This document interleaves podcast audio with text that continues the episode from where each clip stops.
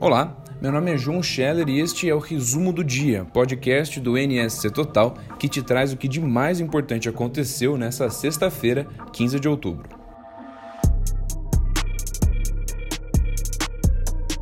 Um carro desgovernado invadiu na madrugada de hoje o shopping Beira-Mar, no centro de Florianópolis, causando estragos em estruturas no piso térreo. Felizmente, ninguém ficou ferido.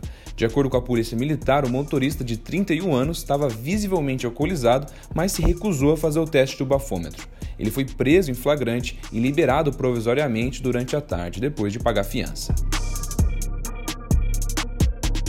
E deslizamentos com queda de árvores e barreiras causaram interrupções do fluxo em rodovias aqui do estado no dia de hoje.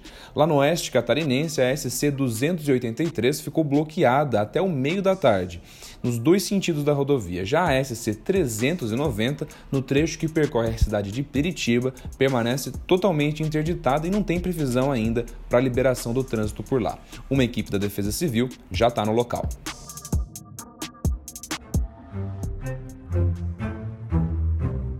Governador Carlos Moisés está avaliando integrar a comitiva de governadores brasileiros que vai participar pela primeira vez da Conferência do Clima, a COP26, que vai acontecer em Glasgow, na Escócia. Esse encontro de líderes mundiais para debater a pauta ambiental é tido como uma grande oportunidade de se contornar a resistência internacional à política ambiental brasileira e até mesmo emplacar parcerias importantes para os estados. Moisés foi chamado para participar da viagem, que deve reunir pelo menos 10 governadores, mas ainda não se decidiu. Se ele for, vai ser a primeira viagem internacional do atual governo.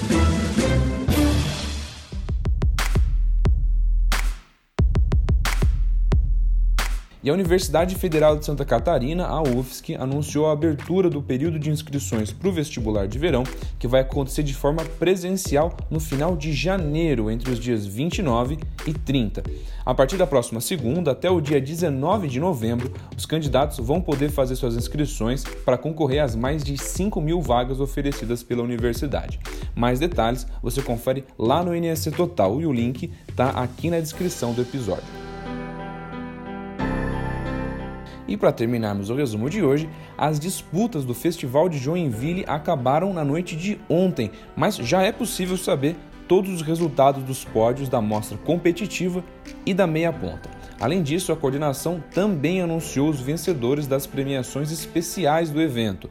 Os ganhadores garantiram vaga para a próxima edição do festival e vão se apresentar mais uma vez na Noite dos Campeões, que acontece hoje à noite e amanhã. Para saber todos os ganhadores, é só acessar a reportagem que também está aqui na descrição, assim como todas as reportagens mencionadas nesse episódio. Eu vou ficando por aqui. Bom final de semana para você e até mais.